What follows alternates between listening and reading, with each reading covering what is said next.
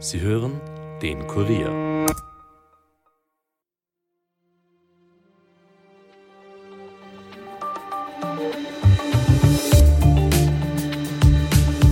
Überschlag mit Radpanzer, Zwischenfall bei Bundesheerübung. Herkules-Maschine kaputt, Rettung von Österreichern aus Israel verzögerte sich. Herkules-Panne geht in zweite Runde, wieder Flug nach Zypern abgebrochen. Tödlicher Panzerunfall am Truppenübungsplatz Allensteig. Bundesheer-Hubschrauber in Oberösterreich ausgebrannt. All das waren Schlagzeilen, die das österreichische Bundesheer in den letzten drei Monaten gemacht hat. Sie zeichnen kein allzu gutes Bild und werfen eher die Fragen auf, wie kaputt ist unser Bundesheer? Wären wir für einen Ernstfall überhaupt gewappnet? Und wie wichtig ist das Heer für uns überhaupt? Darüber spreche ich heute mit meinem Kollegen Armin Arbeiter. Er ist Kurier-Außenpolitikredakteur und kennt sich mit dem österreichischen Bundesheer bestens aus. Mein Name ist Caroline Bartosch. Es ist Mittwoch, der 25. Oktober 2023 und ihr hört den Daily Podcast des Kurier. Schön, dass ihr zuhört. Wenn man auf die Seite des österreichischen Bundesheeres geht, findet man das Mission Statement von ihnen. Und das lautet wie folgt. Das Bundesheer schützt die Einwohnerinnen und Einwohner Österreichs vor Angriffen von außen, wenn die Sicherheit im Inneren bedroht ist und bei Naturkatastrophen oder großen Unglücksfällen. Auch im Ausland leistet das Heer seinen Beitrag für Sicherheit und Frieden. Wenn man jetzt aber an die Schlagzeilen denkt, die wir zu Beginn der Folge gehört haben, fragen sich einige, wie gut kann denn das Bundesheer diese Aufgaben überhaupt erfüllen? Über die Zeit wurde es immerhin von der Politik finanziell regelrecht ausgehungert. Die Konsequenzen spürt man. Um das zu ändern, will Verteidigungsministerin Claudia Tanner von der ÖVP weiter investieren. Zitat, es gibt eine neue Realität. Das sagt Verteidigungsministerin Tanner. Die Welt sei in einer drastisch krisenhaften Entwicklung. Und weil dem so ist, müsse der Fokus nun auf der militärischen Landesverteidigung liegen, so Tanner. Schon im Jahr 2022 hatte die Armee das höchste Verteidigungsbudget aller Zeiten.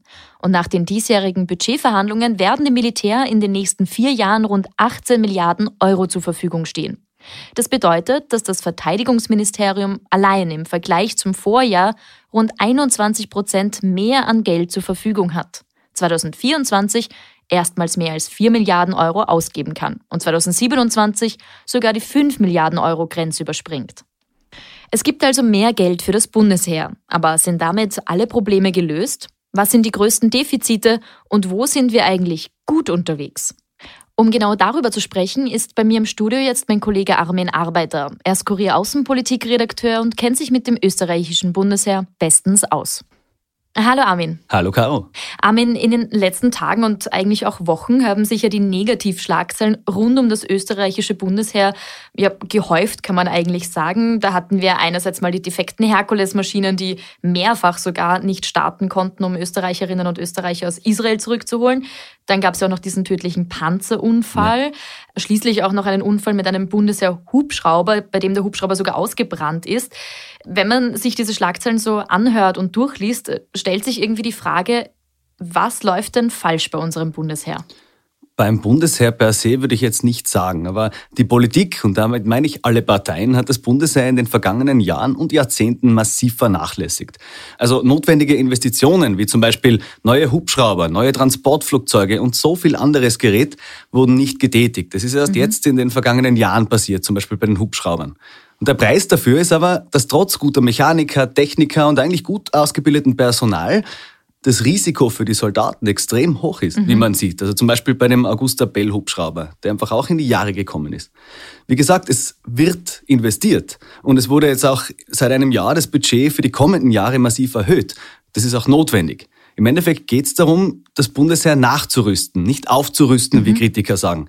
Aber auch das dauert eben noch seine Zeit. Also die ersten Herkules-Nachfolger zum Beispiel kommen erst 2026, frühestens. Naja, das ist doch schon noch eine ganz schön lange Zeit bis dahin, weil du jetzt gerade auch gesagt hast, ähm, eigentlich alle Parteien haben das Bundesheer über die letzten Jahre ausgehungert. Mhm. Was waren denn da die Argumente dafür, warum man hier nicht mehr investiert, beziehungsweise warum man so wenig investiert und teilweise sogar auch ja, dem Bundesheer irgendwie Dinge wegnimmt? Es hat natürlich mit Ende des Kalten Krieges weltweit das Denken eingesetzt, es sei das Ende der Geschichte. Große Kriege gibt's nicht mehr. Mhm. Man geht vielleicht mehr auf Terrorabwehr etc. und hat eben vollkommen vernachlässigt, dass sich die Lage ändert. Also wenn wir jetzt schauen, im aktuellen Regierungsprogramm von 2020 steht in Hinblick auf die schweren Waffengattungen, diese würden, und jetzt zitiere ich, reduziert, da diese nicht mehr in dem Ausmaß wie zur Zeit des Kalten Krieges erforderlich sind. Diese Politik wird fortgesetzt, die Kernkompetenzen in der Ausbildung sollen weiterhin sichergestellt werden. Das ist ja ganz nett, aber jetzt mhm. haben wir seitdem einen Krieg in der Ukraine, wir haben überall Krisenherde auf der Welt ja. und wenn jetzt da die Regierung spricht von, die Kernkompetenzen sollen sichergestellt werden, das heißt, okay, man sollte auf dem Führungssimulator wissen, wie jetzt eine Brigade funktioniert, aber kann es nicht in der Realität üben. Und das dauert Zeit. Es braucht Zeit, dass eben wieder alle verschiedenen Waffengattungen, alle Einheiten miteinander wirken können. Mhm. Jetzt wird kommendes Jahr zum ersten Mal seit ich weiß nicht wann wieder eine Übung im Brigaderahmen getätigt, also mit ungefähr 8000 Soldaten wahrscheinlich. Sowas hat es wirklich schon lang nicht mehr gegeben. Und eine Brigade, wenn wir jetzt auf die Ukraine schauen, ist dann doch wieder nur ein kleiner Teil im sogenannten mhm. Kampf der verbundenen Waffen. Also hier ist einfach ein massives Defizit, ein massiver Nachholbedarf, wie gesagt, an Ausrüstung und natürlich auch an Übungsmöglichkeiten. Jetzt hast du gerade schon eins der Defizite angesprochen. Vielleicht kannst du auch sonst noch ein bisschen erklären, was sind denn sonst die größten Defizite unseres Bundesheers und wo sind wir denn vielleicht auch gut unterwegs? Ja, also die Defizite liegen eben vor allem im Bereich der Ausrüstung. Ein weiteres Problem ist der Personalmangel, der droht. Jetzt ja. haben wir, jetzt stehen wir vor großen Pensionierungswellen. Sehr viele Leute gehen in Pension und da hat das Bundesheer massive Nachwuchssorgen. Zum Beispiel bei Piloten oder auch eben bei sehr vielen anderen Stellen, wo man eben schauen muss, dass man genug Personal bekommt. Weil so haben mir das auch einige Offiziere gesagt, was bringt es uns, wenn wir dann ein modernes Gerät haben, aber zu wenig Menschen, die das überhaupt bedienen können. Lass mich da ganz kurz einhaken. Mhm. Warum gibt es denn so große Nachwuchssorgen beim Bundesheer? Naja, weil überall eigentlich der sogenannte Fachkräftemangel herrscht und der herrscht natürlich dann auch beim Bundesheer. Viele Menschen sagen halt, ja gut, warum sollt ihr jetzt dieses und jenes erlernen? Mhm. Äh, das, das, Problem gibt's ja wirklich überall. Ja, ja, ja, absolut. Aber mhm. das heißt, dieser Fachkräftemangel greift auch aufs Bundesheer und deswegen so großes Nachwuchsproblem, sagst Genau, ja. Mhm. Aber Entschuldige, du wolltest äh, weiter bei mhm. den Defiziten beziehungsweise auch darüber sprechen, ähm, wo wir denn gut unterwegs sind beim Bundesheer. Ja, auf jeden Fall. Also gehen wir einmal auf die positiven Seiten. Also die Ausbildung an sich läuft gut von den mhm. Leuten, die bereit sind.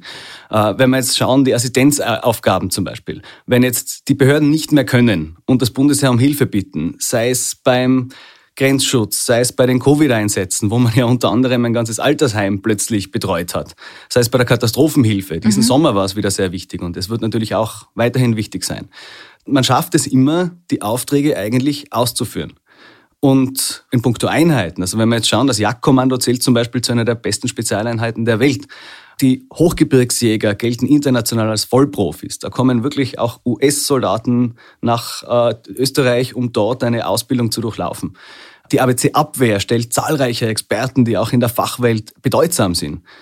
Da geht schon was weiter. Also der Wille ist da. Schauen wir nur die, die AFTRU an. Das ist eine Hilfseinheit, die, wenn humanitäre Katastrophen eintreten, wie zum Beispiel in der Türkei vergangenen Februar, mhm. dann sind die bereit. Die AFTRU wiederum besteht zum größten Teil aus Menschen, die eigentlich in Zivilberufen tätig sind, aber sich bereit erklärt haben, im Ernstfall sofort zu kommen und mit dem Bundesheer wohin zu fliegen, um dort zu helfen. Mhm. Also es gibt auch viele Teile, die, die gut funktionieren.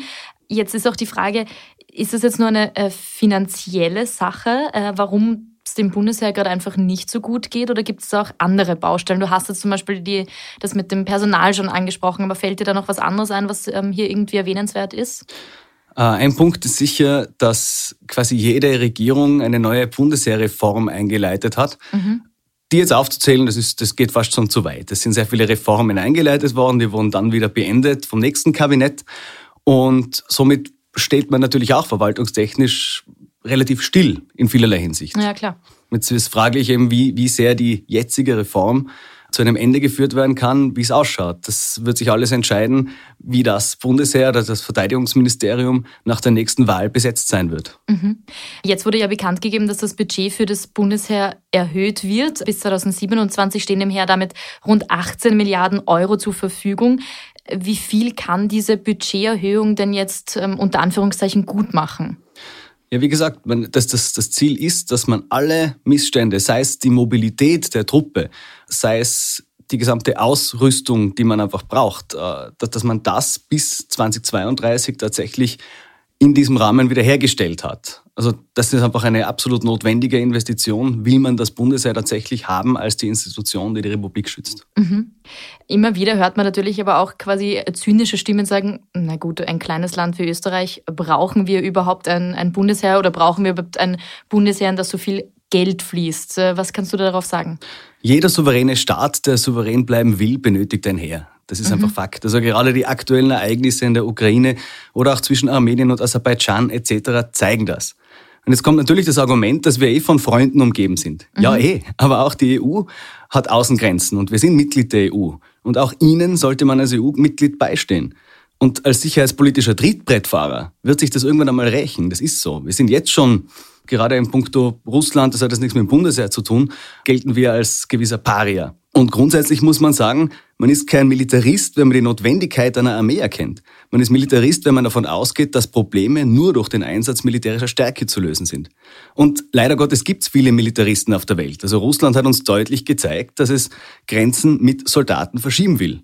Also es geht mir nicht darum, Kriegslust zu schüren. Es geht auch nicht darum, mit einem russischen Angriff auf österreichisches Territorium zu rechnen. Ja. Aber es geht darum, zum Schutz der Republik Österreich und ihrer Bürger für alle Eventualitäten gewappnet zu sein. Mhm. Für alle Eventualitäten gewappnet. Ähm, auch ein Stichwort, was könnte unser Bundesheer denn überhaupt im Ernstfall leisten? Also das Risiko eines konventionellen Kriegs auf österreichischem Gebiet ist natürlich gering. Mhm. Ich kann es nicht groß äh, darlegen, wie man, wie Österreich sich jetzt tatsächlich verteidigen würde, würde plötzlich Russland einmarschieren. Also da muss man ja sagen, wir sind zum Glück ein Staatenbündnis. Aber man sieht eben, wie schnell sowas gehen könnte. Und deswegen ist es wichtig, die Möglichkeiten aufzubauen. Das ist einfach notwendig. Mhm. Jetzt aber auch die Frage, war unser Bundesheer überhaupt mal gut aufgestellt? gut aufgestellt. Das liegt ja wieder in der österreichischen Seele, dass man immer sudert und natürlich auch über den mhm. Zustand des Bundesheeres. Natürlich. Aber in Zeiten des Kalten Krieges gab es zum Beispiel die sogenannte Spanocki-Doktrin, benannt mhm. nach dem General Emil Spanocki. Also das war das sogenannte Raumverteidigungskonzept. Einen möglichen Aggressor nicht mit einer großen Verteidigungsschlacht zu besiegen. Übrigens da oft einmal wird gesprochen von der Panzerschlacht am Machfeld. Das Ziel war es eigentlich nie sondern eben stattdessen durch eine Kombination aus starker Verteidigung in Schlüsselzonen mit sogenannten Sperreinheiten auf der einen Seite zu, zu schaffen und andererseits einen Kleinkrieg mit stetigen Überfällen auf der Nachschublinie der Gegner zu, loszutreten, der sogenannte Jagdkampf. Mhm. Also so ein Konzept gab es zum Beispiel, das gilt nach wie vor als eine der stärksten Zeiten im österreichischen Bundesheer. Und interessanterweise, die Ukraine hat vor allem im Norden der Ukraine genau dieses Konzept angewandt gegen die Russen. Mhm. Damals stand zumindest planmäßig, standen 300.000 Soldaten zur Verfügung. Derzeit würde das Bundesheer oder rechnet das Bundesheer mit 55.000 Soldaten, also Berufs- und Milizsoldaten. Weil du vorher auch schon ähm, Europa angesprochen hast, beziehungsweise auch ähm, andere Staaten dieser Welt. Mhm. Inwiefern spielt denn unser Heer auch international eine Rolle? Und da auch gleich die Frage dazu, inwiefern können wir denn da mithalten, zum Beispiel im Vergleich auch zu anderen europäischen Staaten? Mhm. Ja, wir beteiligen uns regelmäßig an den EU Battle Groups, sind Teil mhm. davon. Die sind bis jetzt nicht zum Einsatz gekommen und meine Vermutung ist, dass sie auch nie zum Einsatz kommen werden in dieser Form. Aber es ist da nicht schlecht, dass wir da einfach eine bessere militärische Zusammenarbeit haben mit anderen EU-Nationen. Und zum Punkt internationales Standing. Also es waren zum Beispiel Österreicher, die einen internationalen Panzerwettbewerb gewonnen haben. Wir haben, wie gesagt, Aha. tatsächlich keine schlechten Leute beim mhm. Bundesheer. Es hapert vor allem an der Ausrüstung. Und natürlich können wir uns auch zum Beispiel mit dem Jagdkommando, aber auch mit anderen Einheiten dann bei internationalen Friedensmissionen einbringen. Das tun wir sowieso derzeit in Kosovo, in Bosnien, im Libanon. Wir haben es getan in Mali. Gut, da ist jetzt derzeit alles zusammengebrochen aus europäischer Sicht. Da hat das Bundesheer jetzt nicht viel dafür gekonnt. Aber man ist bereit und es ist wahrscheinlich auch so, dass äh, österreichische Soldaten sehr bald im Irak im Zuge einer Ausbildungsmission eingesetzt werden. Mhm. Und wenn bei uns jetzt das äh, Wehretat aufgestockt wird, du sagst ja, oder hast schon, hast schon mehrmals äh, gesagt, warum das auch so, so wichtig für uns ist, aber wo liegen wir hier vielleicht auch im, im Vergleich mit unseren Nachbarstaaten? Kann man das so ein bisschen einordnen? Derzeit liegen wir, sagen wir mal, an sehr unterster Stelle im europäischen Vergleich. Ich glaube, Malta ist tatsächlich noch schlechter aufgestellt. Auch nach der Aufstockung liegen wir immer noch so weit unten. Das müsste man jetzt nochmal genau anschauen, aber es stocken ja tatsächlich alle Staaten auf. Mhm. Aber guter Punkt, das werde ich mir für den nächsten Podcast anschauen. Perfekt. Du hast das vorher auch schon angesprochen. Das Heer spielt ja auch in der umfassenden Landesverteidigung eine wichtige Rolle. Zum Beispiel im Punkt Katastrophenschutz. Du hast mhm. vorher schon betont, wie wichtig das jetzt ähm, auch in den vergangenen Monaten eigentlich war. Und wie wir wissen, wird das vermutlich immer wichtiger werden. Murenabgänge, Überschwemmungen ja. und, und Co. Ähm, wie gut sind wir denn hier beim Katastrophenschutz? Ist das was, wo wir sagen können, geht da sind wir gut unterwegs? Ja, natürlich. Also da hat man bis jetzt alle Aufgaben erfüllen können. Da werden auch die neuen Helikopter, die AB 169, eine bedeutende Rolle spielen. Also die können zum Beispiel zur Waldbrandbekämpfung viel mehr Wasser tragen als die Helikopter davor. Auch das denkt man mit, aber eben der Fokus ist jetzt einmal aus militärischer Sicht, die militärische Landesverteidigung wieder so sicherzustellen, wie sie eigentlich sein sollte. Mhm. Ein Punkt noch zur Verteidigung, die findet ja immer mehr auch im äh, digitalen Raum statt, also im Cyberraum das ist ein Aspekt, der immer wichtiger wird. Hier die Cyberabwehr. Auf der Seite des Bundesministeriums selbst heißt es Zitat, fast alle Konflikte der letzten Jahre haben im Cyberraum begonnen. Also es ist ein zentraler Punkt auch für das österreichische Bundesheer. Wie gut sind wir da unterwegs?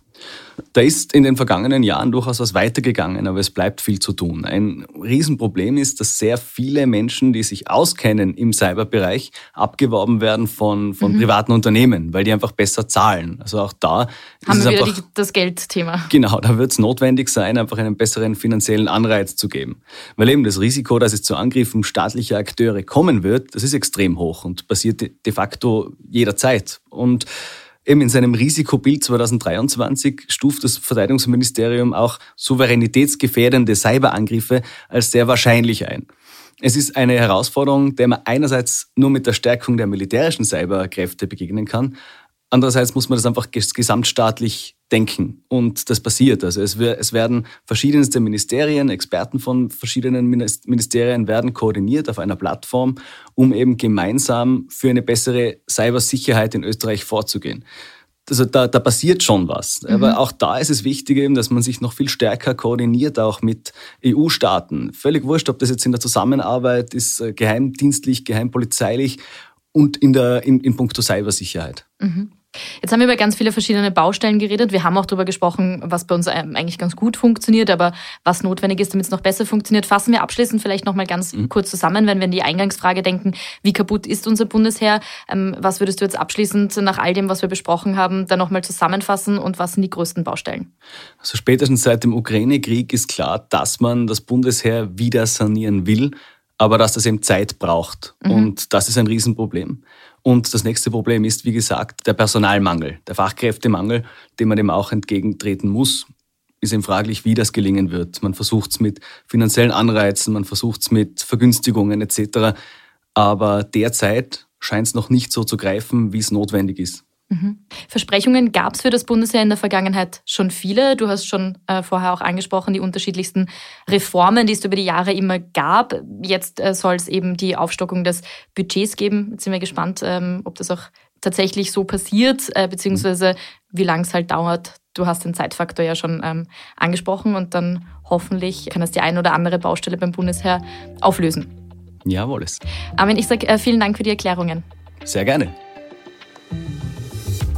Am morgigen Nationalfeiertag wird das Bundesheer im Übrigen wie gewohnt verschiedene Truppenteile am Heldenplatz in Wien präsentieren. Wegen der derzeit erhöhten Terrorwarnstufe wird die Sicherheitslage allerdings stündlich beobachtet und beurteilt.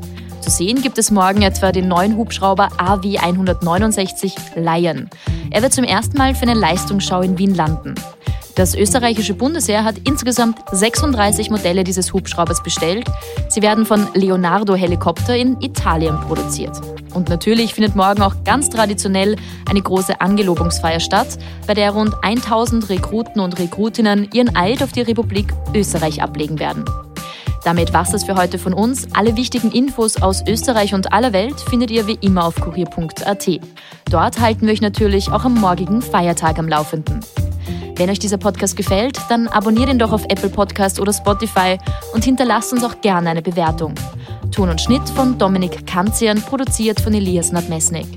Mehr Podcasts findet ihr unter www.kurier.at slash podcasts. Mein Name ist Caroline Bartosch. Ich wünsche euch einen schönen Feierabend und hoffentlich einen erholsamen Nationalfeiertag morgen. Bis bald.